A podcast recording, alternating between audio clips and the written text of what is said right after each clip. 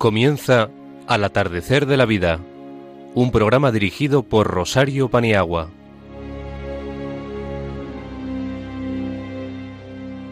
Muy buenas tardes a todos. En la tarde de hoy, el padre Francisco Javier Caballero, misionero redentorista, que por cierto, desde aquí lo felicitamos porque ha sido nombrado en estos últimos días Padre Provincial de España de la Congregación del Santísimo Redentor. En una voz para este tiempo nos va a hablar de cómo acoger en nuestra vida los imprevisibles, lo que Dios va permitiendo para nosotros. Quien nos habla en la sección La sabiduría de los mayores hará una entrevista a la abogada Carmen Meléndez, que nos va a ilustrar sobre derecho y mayores, precedido de unas palabras de Ágata Fernández sobre la fe. En la sección El pensamiento de los mayores, Gloria Merino nos va a compartir su vivencia sobre la vida oculta del Señor. En la siguiente sección, Mayores y Familia, Ana Rodríguez, terapeuta familiar, nos hablará sobre la felicidad. En la sección El día a día de los mayores, Ágata Fernández, Ana Rodríguez y quien os habla, daremos noticias, consejos y curiosidades. Pablo Rodríguez Osorio, poeta, nos va a recitar un poema suyo sobre las manos de Jesús la música de Mozart, en esta ocasión el concierto de clarinete en A mayor 622 Adagio, ha sido la música elegida por nuestra encargada de la carpeta musical, Araceli Paniagua. Contaremos en control con la inestimable ayuda de Javier Esquinas y con el deseo de pasar una hora juntos en esta gran familia que hoy está de celebración grande, adelante. Pero antes de empezar, nos alegramos mucho porque el pasado 24 de enero se cumplieron 20 años de la primera emisión de Radio María en España. Con tal motivo, se van a celebrar muchos actos y entre ellos, que ya hemos dado cuenta a músicos importantes, un concurso de canciones con la temática de la labor evangelizadora de esta emisora de la Virgen. Se pueden enviar canciones hasta el 20 de marzo a esta dirección generacionesperanza@radiomaria.es. Las bases del concurso se pueden encontrar en la web de Radio María buscando la pestaña de eventos. Animaros a participar, y a cantar por el mundo.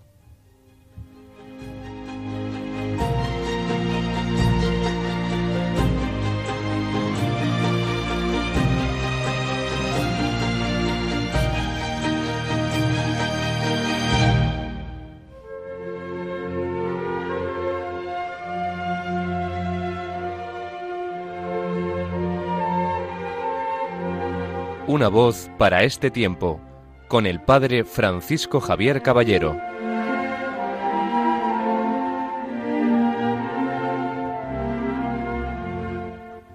En esta ocasión, el padre Francisco Javier nos va a hablar de cómo acoger lo imprevisible, lo que, lo que no se contaba con ello en la vida desde el plan de Dios sobre nosotros. Adelante, Padre.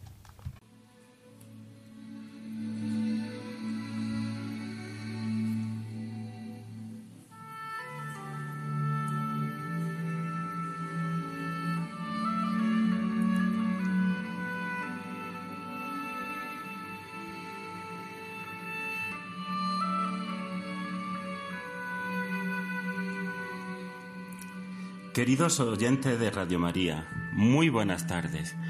Nos adentramos ya en el mes de febrero y lo hacemos con la fiesta de la Candelaria, con la fiesta de la luz. El arte abstracto, a lo largo del tiempo, nos ha demostrado, sobre todo en el siglo XX y en el siglo XXI, que prescinde de la configuración de lo real, que huye de los límites y de las figuras conocidas, que nos adentra en los límites de la composición mental y emocional. Sin embargo, no toda expresión la podemos considerar arte.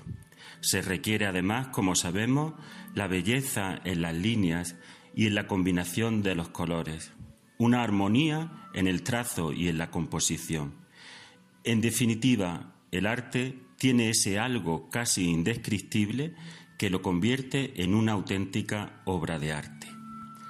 Algo parecido está ocurriendo en la actualidad en las relaciones, en las comunidades y en nuestras familias es lo que el sociólogo Zygmunt Bauman llamaba la sociedad líquida, la comunidad líquida, el amor líquido o la familia líquida, donde todo fluye y todo cambia, donde todo se mueve y ya nada es lo que fue ayer y nada será lo que es hoy. Ante estas nuevas sociedades tan dúctiles, a veces nos sentimos perdidos. Añoramos tiempos pasados, principios férreos y seguros en que apoyarnos para poder decir esto es así y punto. Sin embargo, la realidad nos invita a contemplar de otra manera. Podemos cerrar los ojos y prescindir de los esquemas y mirar el mundo como un reflejo de la presencia de Dios.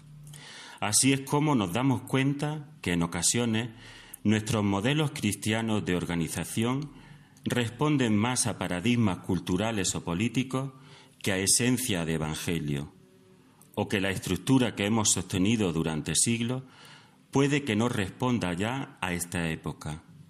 Sin embargo, Dios es el Dios de la historia de la humanidad y no hay nada ni nadie que le sea ajeno y no hay nada ni nadie que no le sea querido. Por eso necesitamos despertarnos del letargo del pasado para acoger lo inédito de este tiempo, que por supuesto es tiempo de Dios, es su kairos. Más que defendernos o invocar consignas que anuncian el miedo, los cristianos tendríamos que ofrecer la provisionalidad, la suavidad, la debilidad y la fragilidad como presencia de Evangelio. Siempre que una sociedad o una cultura vive una crisis, se dan reacciones previsibles. Ocurre también en el seno de la Iglesia. La más evidente y menos creativa es sostener una huida hacia adelante, es decir, siempre se ha hecho así. Lo importante no es ya crear oportunidad, sino salvar el estilo que me da seguridad. Otra salida sería permanecer a medias o quedarnos para criticar. Nada ni nadie hará ni propondrá nada que sea nuevo ni creativo para mí. Tal vez quede otro estilo, otra forma de presencia. ¿Y si lo nuestro fuese permanecer para celebrar con otros y otras la fragilidad? ¿Y si este tiempo fuese como un gran cuadro abstracto que necesita ser contemplado con paz? ¿Y si el Espíritu estuviese esperando a que por fin dejemos fluir la creatividad de Dios? ¿Y si por fin aprendemos a gozar y a agradecer lo que hay más que a intentar cambiarlo? Dios nos invita a lo inesperado, a abrirnos a la fragilidad de nuestra propia vida y ahí, en medio, encontraremos su presencia. Muy buenas tardes.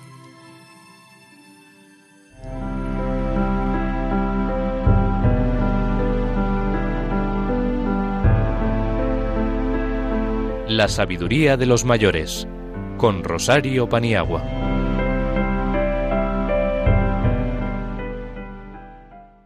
Ágata nos introduce en esta sección con unas reflexiones que ha escrito ella misma, como claro está, sobre la fe. Ágata, adelante. La fe mueve montañas, es una afirmación llena de misterio creyente. No todo el mundo tiene la misma fe. En la humanidad hay diversidad de creencias, pero en el fondo todos creen en un ser superior. La fe hay que alimentarla diariamente con la palabra de Dios, los sacramentos, la oración. Tenemos el ejemplo de los santos que superaron muchas pruebas y siempre se fiaron de Dios, que fue la base de su existencia. La lectura de sus vidas nos pone esto de manifiesto. Yo personalmente me considero muy pequeña en manos de Dios y debo decir que cada día tengo más fe en Él. Cuantas más pruebas tengo en la vida, más aumenta mi fe. Y recuerdo que Dios mucho prueba a quien mucho ama, y con su ayuda acepto lo que viene. La Santísima Virgen, el gran ejemplo de la fe, cuando en las bodas de Caná de Galilea le pidió a su hijo que hiciera el milagro, y sin esperar a su respuesta, les dijo a los criados, Haced lo que él os diga, y el agua se convirtió en vino tengamos mucha fe en aquel que nunca falla y demos ejemplo de ello en un mundo que la necesita cada vez más. Muchas gracias, Agata. De nada. Seguimos con la sección. Tenemos hoy con nosotros en esta sección a Carmen Meléndez. Ella es abogada y nos va a hablar del derecho y los mayores, porque a veces los mayores pueden incurrir en errores, en mala praxis, por no conocer a lo que tienen derecho. Y este es nuestro objetivo. Bienvenida, Carmen, y te hago la primera de las preguntas. ¿Qué es esto del envejecimiento de la población, el envejecimiento de la sociedad? ¿Qué causas se pueden aludir? Gracias Rosario y un placer estar aquí con, contigo en, en, tu programa. Bueno, el envejecimiento pues de la población pues es un proceso, un proceso que estamos viviendo progresivo y debido pues a varios factores, muchos son los factores, pero bueno, voy a nombrar pues los, los dos principales, que es el descenso de la natalidad y el aumento de la esperanza de vida, pues debido a los, a los adelantos de la medicina y de la ciencia. Eh, una sociedad cada vez eh, más envejecida, eh, desde luego, es un reto, un reto mm, desde que tendremos que abordar y que abordamos ya desde todos los ámbitos y, por supuesto, desde el derecho, que es el mío. Claro. queremos iluminar a nuestros oyentes desde tu materia, que es una materia además muy, muy sensible para los mayores, porque ahí entra el tema de la herencia, el tema de sus propiedades, de la incapacitación, en fin, tú eres la que sabes de todo esto. Pero puntos concretos que esta tarde podemos abordar, siempre con ánimo de instruir, es el derecho más ubicado, o si se puede decir, más destinado a la población mayor, al envejecimiento de la población y al envejecimiento personal. Te escuchamos, Carmen. Bueno, el derecho, pues eh, de una manera muy resumida, podemos decir que tiene como fin regular la convivencia de la sociedad. Eh, con este objeto, pues eh, existen una serie de normas que forman lo que se llama el ordenamiento jurídico. Eh, referente a los mayores, pero a todos, porque eh, el derecho es para los mayores, hay eh, normas y, figuras específicamente de mayores, pero implica a todos, porque todos en realidad vamos a ser mayores, con lo cual hay que conocerlo con antelación, esa, esas normas para ese momento, para esa situación concreta, pero el derecho implica a todos. El valor supremo del derecho siempre para mayores y para todas las personas es la dignidad de la persona, es el valor, el principio de principios. En nuestra Constitución está recogido en el artículo 10. En, en el título primero, que es los derechos fundamentales y libertades públicas. En, el derecho, concretamente el derecho civil, el profesor de Castro, que fue maestro de maestros juristas, él ya formuló en aquellos tiempos, los años 40 del, siglo XX, pues una definición de lo que debe de ser eh, la dignidad, que es el deber general de respeto a persona a la persona y que debe de fundamentar pues todas las normas del derecho, las reglas del juego, por decirlo así, de la, de la sociedad. Desde luego es esencial conocer el significado de, de las leyes eh, reguladoras, pues de las diferentes figuras que nosotros vamos a utilizar, no solo los mayores, sino todos Y nosotros cuando seamos mayores, porque, eh, vamos a ver, el tema de los mayores no es una cosa exclusiva. Es, eh, los mayores viven en su familia, con lo cual sus problemas implican a la familia, eh, lo que significa que su familia, pues que a lo mejor no son mayores, pero lo serán, pues necesitan y es imprescindible que conozcan eh, todas estas normas y todas estas figuras. por otro lado, pues vamos, se encuentran el en los mayores, pues tienen, digamos, eh, el tema de, de la toma de decisiones, de la autonomía personal, que implica, pues por un lado, la autonomía física muy trabajada y muy explicada, pero por otro lado, eh, la toma de decisiones que eh, si la inteligencia y la voluntad, o sea, las facultades cognitivas fallan, pues ahí deben de tener apoyos y deben de conocer y prever ese sistema de apoyos que prevé nuestro, nuestro derecho. Y eh, eh, vamos así, a grandes rasgos, porque claro, es que el derecho abarca muchos temas y yo creo que lo que debemos hacer en tu sección pues es ir delimitando eh, temas o problemas eh, que, interesen y irlos analizando así.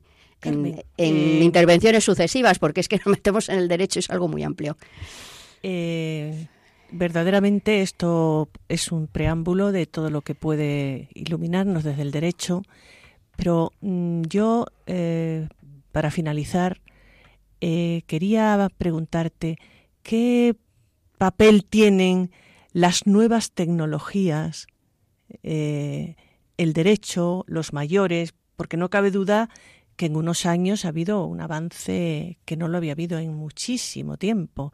Entonces, protección de datos, muchas cosas que los mayores no saben y que tú eres la persona que nos puedes ilustrar. Yo las nuevas tecnologías, eh, lo que me gusta decir siempre es que ponen a nuestra disposición y de una forma inmediata eh, una, vamos, una información eh, ingente.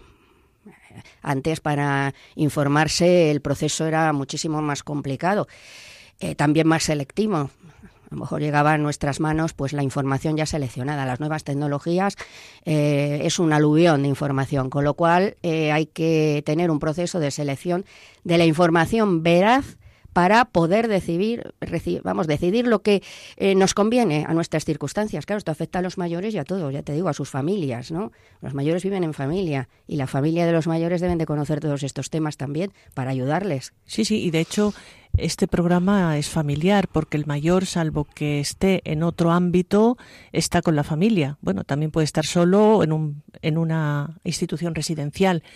Pero lo que sí que queremos en esta sección siempre que, en fin, podamos contar contigo como esta tarde, es ir ilustrando a los mayores a sus derechos, porque no lo saben. No, lo saben. No los conocen y muchas y eso es muy grave. no son conscientes de, sus derechos, vamos, no lo son, no lo son. O son influenciados y manipulados en el sentido de, pues para que, digamos, ocultar sus derechos. Eso también existe. Sí. Por parte de familiares eh, y en todos los ámbitos, ¿eh? institucional. Ahí vamos, ahí vamos. Y de todo. Entonces hay una manipulación que esto, eh, las nuevas tecnologías tienen ahí una importante intervención en la manipulación. ¿eh? Te agradecemos mucho, Carmen, porque hemos tenido a muchos profesionales en esta sección, pero del derecho no. Y entendemos que es un gran favor a nuestros destinatarios de este programa, que son las personas mayores, aunque viven en familia, en comunidad religiosa, en comunidad gerontológica, en alguna institución. Muchas gracias. Iremos desmenuzando día a día, si podemos contar contigo, eh, aspectos que van a ser muy, muy bien acogidos y muy ilustrativos para nuestros mayores. Muchas gracias, Carmen. Gracias a ti y estaré encantada.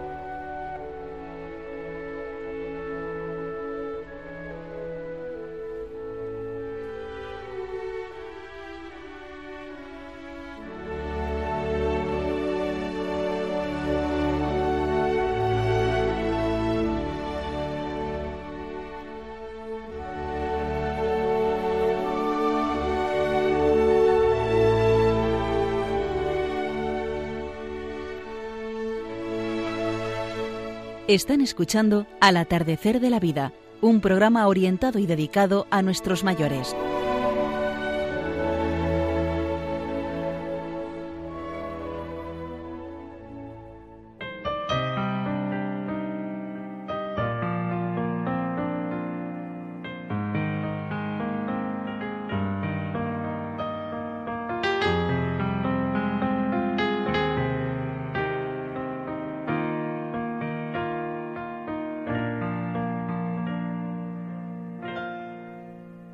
El pensamiento de los mayores con Gloria Merino.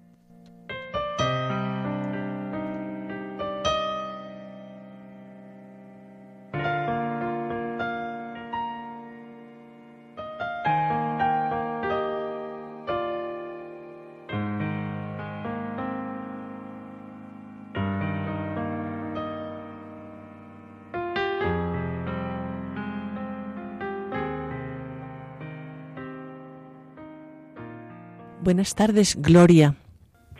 En esta ocasión mm, nos vas a deleitar con una de, uno de tus pensamientos, que es en, este, en esta vez la vida oculta de Jesús. Sin más dilación, adelante, Gloria. Buenas tardes, queridos oyentes de Radio María. Ya metidos en el año litúrgico 2019 comenzamos a recorrer la vida de Jesús.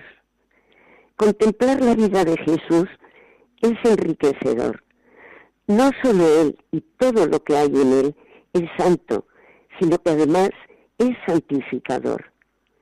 Su humildad nos hace humildes, su pureza nos purifica, su pobreza, su paciencia y demás virtudes se van imprimiendo en quien las contempla con amor.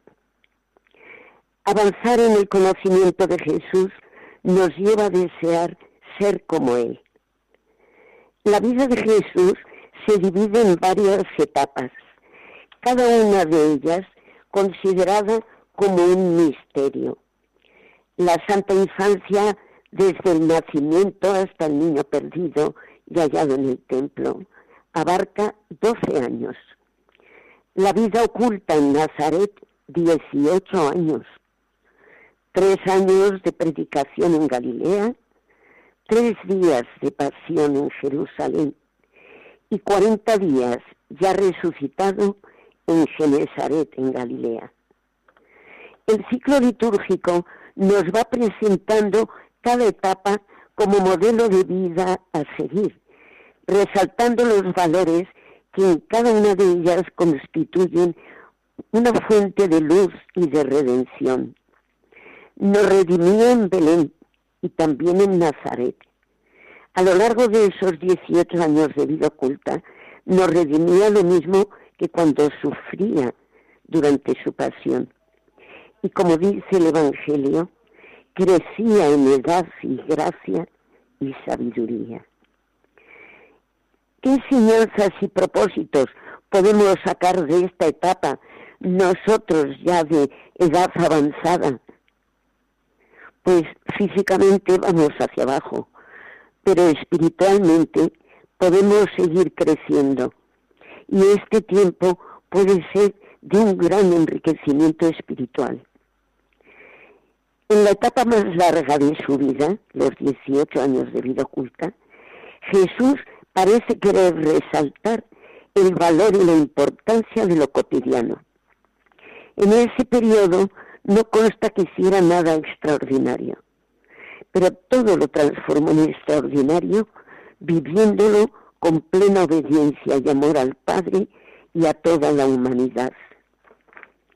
La santidad está en la normalidad, aceptando y ofreciendo a Dios lo bueno y lo adverso que la vida nos presenta, sin hacer nada raro, pero llenándola de amor de Dios y al prójimo, y con ella, pues, sobrenaturalizándolo todo.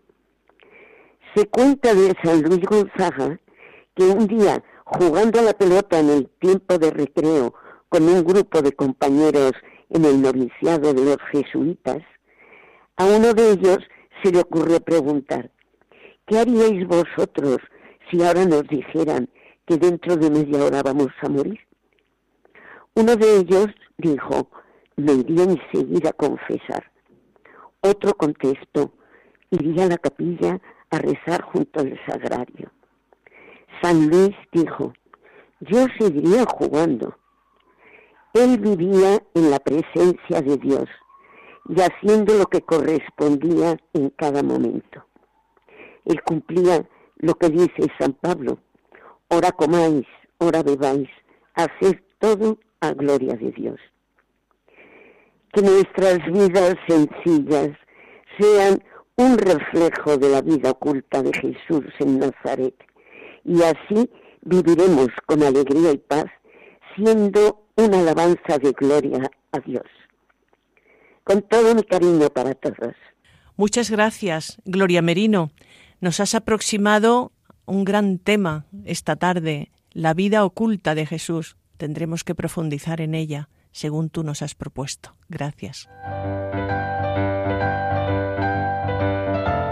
Mayores y familia, con Ana Rodríguez.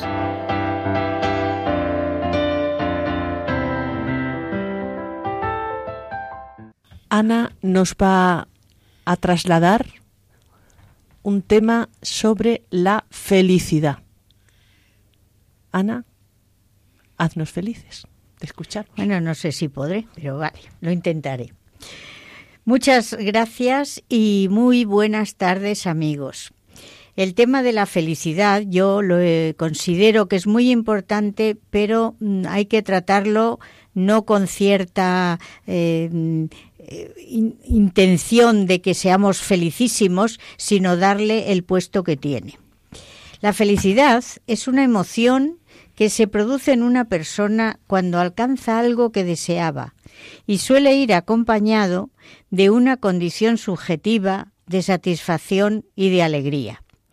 En las personas positivas esto se da con mucha facilidad, porque enseguida ven lo positivo de los sitios y, y, lo bueno de todas las cosas, porque lo negativo como que no lo tienen ni en cuenta.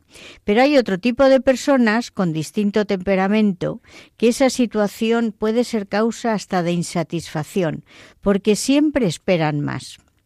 En la felicidad intervienen varios factores. El genético, que suele ser heredado y que muchas veces, pues eh, si pertenecemos a una familia eh, optimista y tal, pues eh, la gente sigue siendo y sigue yendo por ahí. Luego viene el factor asociado, es el que tiene que ver con el interés que uno pone en el logro de alguna cosa. Por ejemplo, la gente se apunta a un gimnasio y ya desde que se apunta pretende llegar hasta el final y en lo más alto. Y no, se trata de que hagas lo que puedas, pero mm, cada día pues un poquito más, pero no mucho más. Y luego viene el factor socioambiental, que está relacionado con el entorno de la persona y hay que tener en cuenta que sí, que el ambiente eh, condiciona, pero no determina. En resumidas cuentas, eres tú el que decide si haces una cosa o no lo haces. Por ejemplo, en un viaje. Un viaje tiene pegas y tiene cosas, pero tú decides si a pesar de eso lo haces o no lo haces.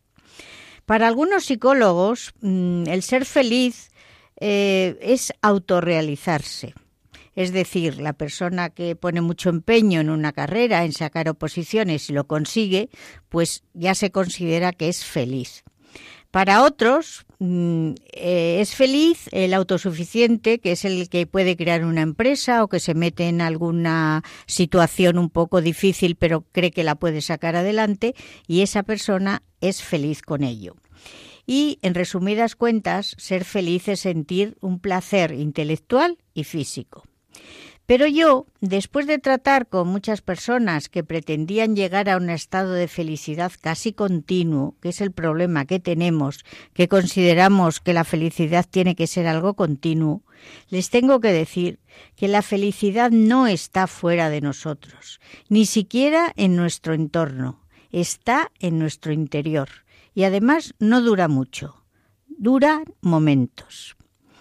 Hay estudios que han demostrado que la felicidad depende en gran medida de nuestros factores internos, del humor, de la atención que ponemos en las cosas, del interés que ponemos, el nivel de actividad, de la adaptación a los cambios, así como de la personalidad de la que procedemos, que también influye mucho. Si somos tendentes al pesimismo, es porque nuestra familia de origen ha dominado ese gen y a lo mejor sale y tenemos que tenerlo en cuenta o trabajarlo un poquito. Y es que todo se hereda, lo bueno y lo malo, también los trastornos psicológicos y el temperamento.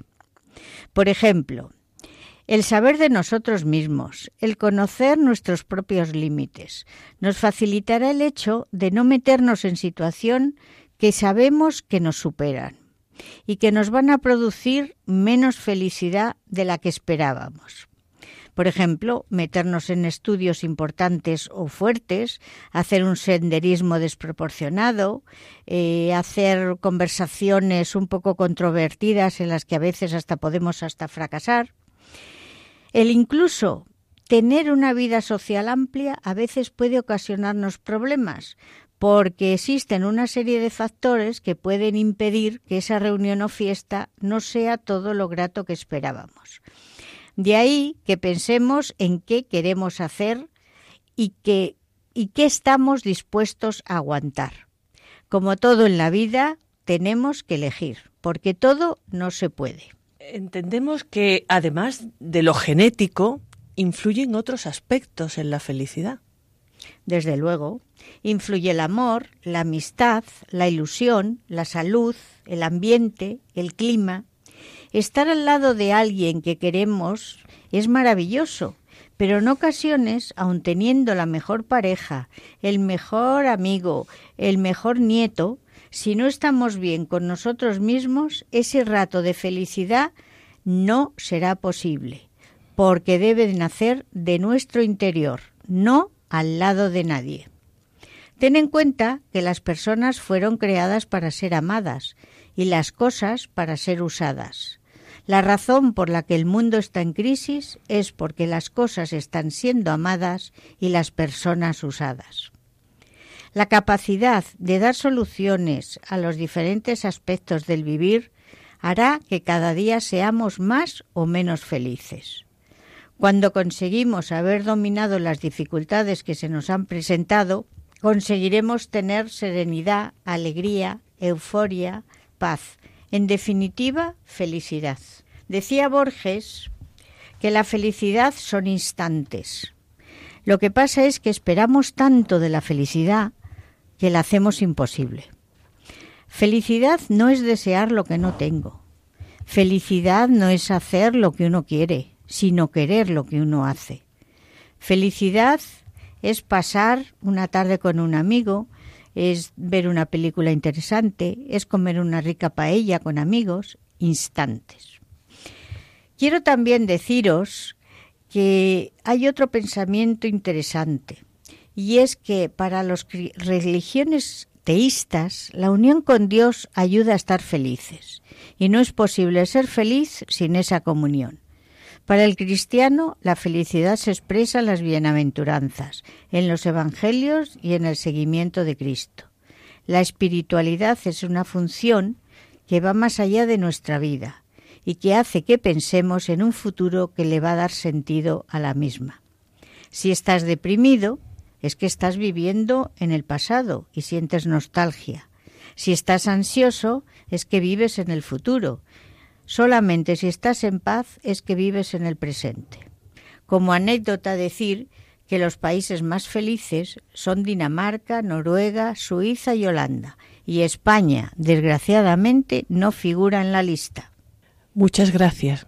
Yo creo que tenemos que ser felices y a lo mejor otro día nos puedes hablar, me parece oportuno, la felicidad por dentro, aquella alegría de tiempo, aunque vengan mal dadas. Si a ti te parece bien, hacemos la felicidad uno, que ha sido hoy la felicidad dos. Muchas gracias por la uno, por la dos y por lo que nos has aportado, Ana. Muchísimas gracias. A vosotros, gracias.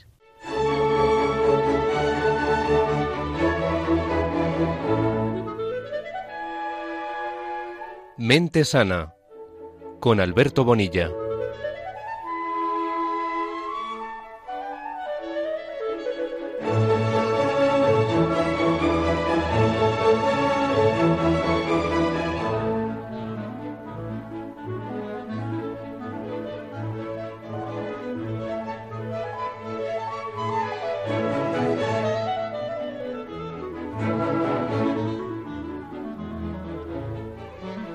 Noches a todos, gracias por la presentación.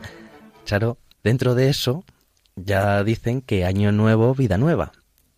Y por ello quiero traer hoy aquí encima de la mesa eh, la temática sobre la importancia de las relaciones sociales, porque tiene que ser algo en lo que tenemos que empezar a centrar nuestra atención y a poner foco sobre ello. Eh, desde los aspectos, desde el ámbito psicológico, siempre se ha atendido históricamente mucho a las capacidades cognitivas, como a medida que se iban cumpliendo años iban decayendo funciones y es en eso en lo que se han estado centrando los psicólogos, pero bueno, es una verdad a medias, vamos a decirlo cortésmente.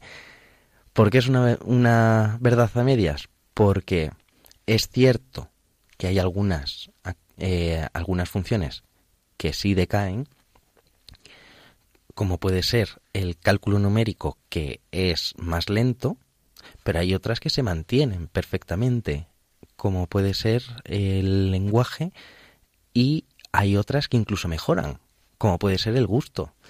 Tienes un repertorio mayor de sabores, entonces cuanto más edad tienes, mejor aprecias los sabores. Entonces, es cierto que la psicología ha centrado demasiado la atención en ello, pero erróneamente al final, porque mm, el ser humano tiene muchísimas más dimensiones, muchísimos más prismas en los que poder centrar la, la atención. ¿Qué es lo que pasa? Que, que socialmente al final hay una imagen, una cierta imagen negativa de, de esta etapa de, del ciclo vital. Eh, se centra sobre todo eh, a partir de la, de la jubilación. En ese momento ya, pues ya he hablado en alguna ocasión sobre ello. Em, como que ya pasas de estar aportando a la sociedad a estar recibiendo de ella, lo cual no está bien visto del todo no se sabe apreciar con suficiente justicia lo que tú estás aportando a la, a la sociedad. Eh, es la, la, diferencia que se llama técnicamente mm, sobre gerontofobia, gerontocracia. Si en realidad le das un valor y les consideras útiles a las personas de avanzada edad dentro de, la sociedad como fuente de sabiduría. Eh, bueno, mm, que ya he hablado de esto en otras ocasiones, entonces eh, se puede se puede consultar en los en la página web incluso de, de Radio María en los podcasts. Invito a, a todos para la, para los que quieran profundizar sobre ello. Eh, referente a lo de la importancia de las relaciones sociales, que era lo que traía hoy aquí, pues eh, es cierto que con el proceso de envejecimiento pues hay una, una serie de cambios. Hay cambios a lo largo de, mm, hay cambios en nuestra vida. Eh, tanto a nivel fisiológico, nuestro cuerpo cambia, como a nivel cognitivo, todo lo que hablaba antes, como a nivel social. Es imposible que nos estén llenando y satisfaciendo los mismos, las mismas relaciones, las mismas cosas, las mismas formas a los 20 años que a los 70 años. No puede ser. A menos de que no hayas evolucionado en ninguno de los casos, cosa que es absolutamente imposible. En este marco que se nos está dando, dentro de, de cumplir años, cambiar y eh, que nuestro patrón de conductas cambie con ello, pues eh, al final es donde hay que centrar la atención y hay que evolucionar. En muchos casos, bueno, muchos no, en algunos casos hay una pérdida de, independencia en, eh, a medida que se va cumpliendo años. Entonces, eh, eso es uno de los factores que más influye en la variabilidad del estado de, ánimo de las personas. Eh, uno si depende de otra persona para mm, ducharse, no puede estar eh, teniendo las mismas formas de relacionarse que si uno fuese independiente absolutamente en, los movimientos. Y esto en muchas ocasiones produce sentimientos de frustración e, e impotencia. Entonces, claro, eh, hace inconscientemente que la gente, mm, o más conscientemente, mm, se vaya retrayendo cada vez más y se vaya plegando sobre sí misma hasta el punto de, de dejar de cultivar todo, todo este aspecto tan, tan importante. Eh, pero vamos, que es que situaciones de dependencia pueden aparecer en cualquier momento de nuestro ciclo vital.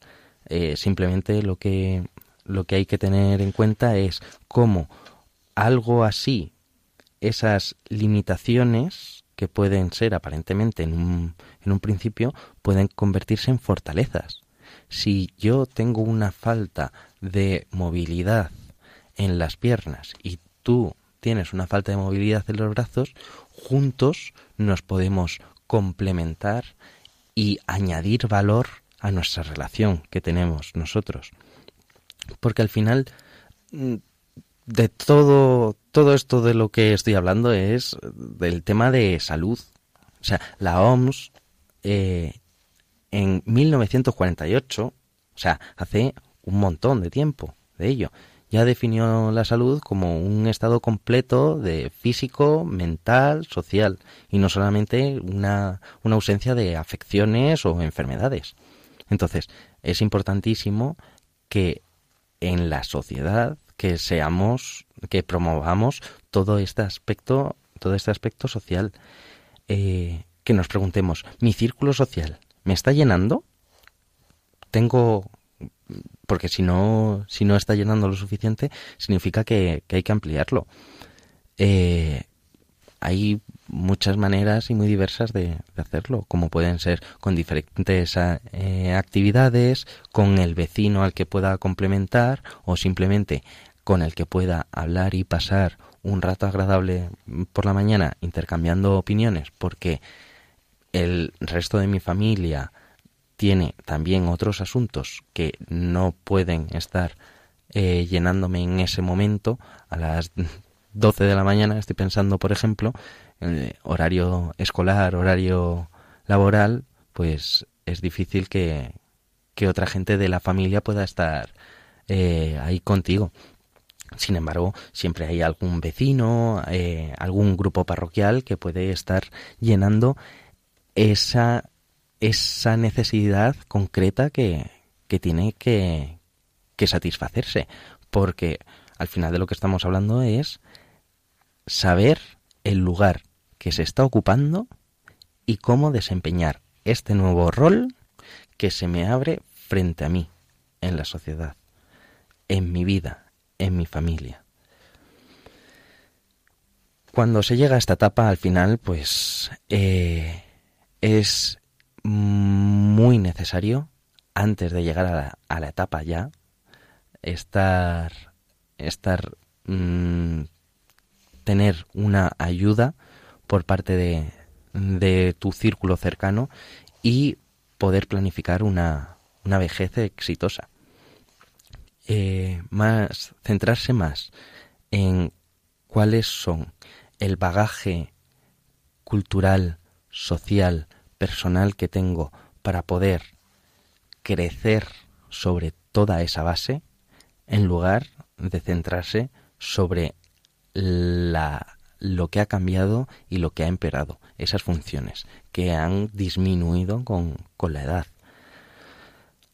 Lo que hay que es que potenciar el, el interés y la, y la curiosidad por, por aprender, por creerse digno de, de tener un círculo sobre el que apoyarse y, y adoptarlo como, como si fuese un, un aprendizaje, con, incluyendo si fuese necesario unas modificaciones físicas en la casa o, o en, en el portal donde fuese para poder realmente llevarlo a cabo.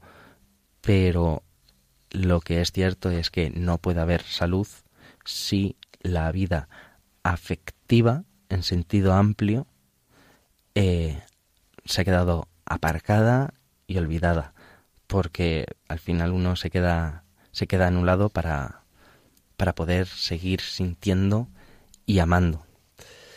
Un placer, muchas gracias y nos vemos la próxima vez.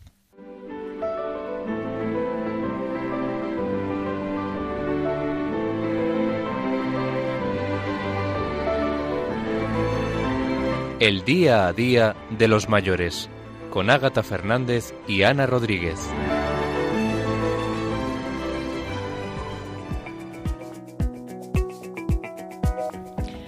La sabiduría significa asumir tu propia identidad, aceptándote a ti mismo de pies a cabeza. Los ancianos tienen sabiduría.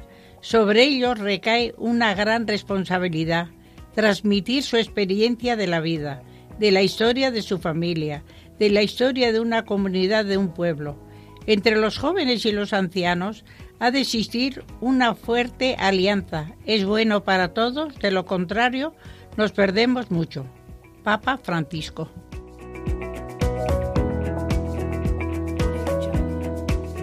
El éxito en la vida no es la gloria, sino la paciencia. Por eso el anciano sabio tiene mucha paciencia y esta es la sabiduría que te hace soñar. Las personas mayores brindan un maravilloso testimonio a los jóvenes. Hay que envejecer bien, con sabiduría, y eso es lo que hay que transmitir a los otros. Y por último, sin fracaso, la historia de nuestra salvación no habría existido. Papa Francisco.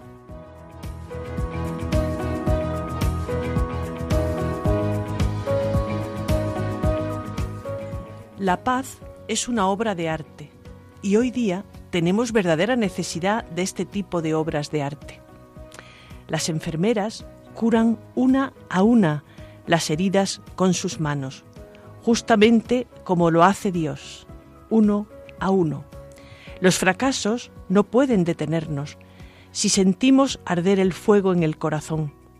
Un anciano que ha luchado por su futuro tiene una visión certera de la vida y eso es un himno a las posibilidades humanas. Papa Francisco en la sabiduría de los años.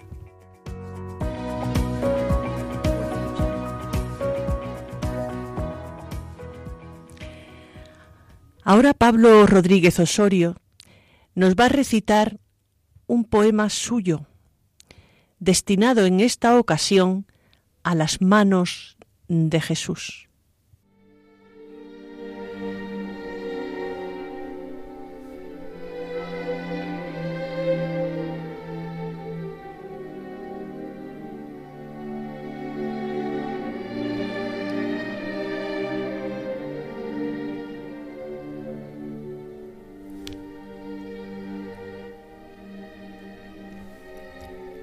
Perdonaste, sanaste, bendijiste, multiplicaste, uniste, acariciaste, alimentaste, amaste y abrazaste con tus manos.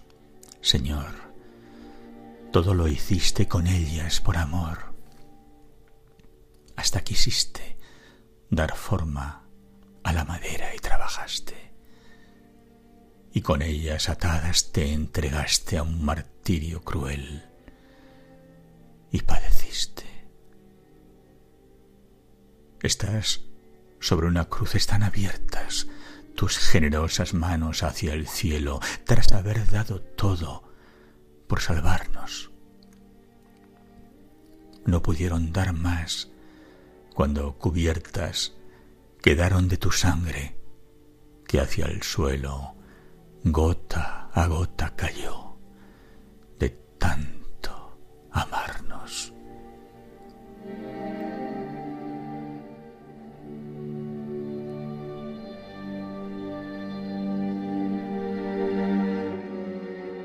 Gracias a todos. Llegamos al final de nuestro programa.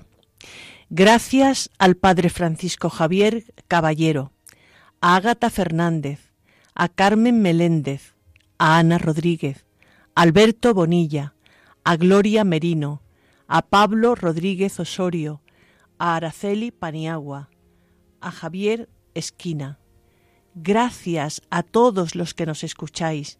Seguimos juntos para conectar por correo postal Radio María al atardecer de la vida, Paseo de Lanceros 2, primera planta, 28024, Madrid, y en el teléfono 91 153 85 70, diciendo de dónde llamáis y a qué programa os queréis dirigir. Tenemos también la posibilidad de que lo oigáis en diferido, porque tenemos el podcast www.radiomaria.es y buscar al atardecer de la vida.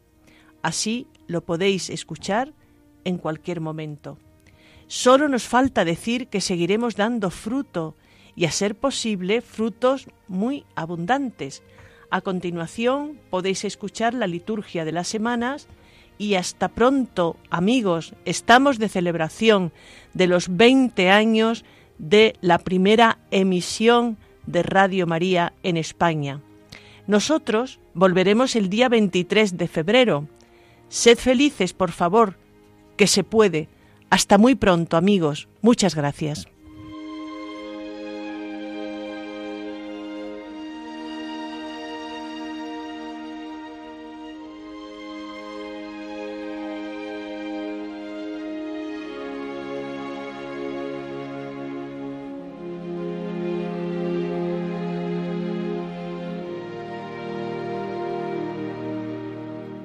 Acaban de escuchar Al atardecer de la vida, un programa dirigido por Rosario Paniagua.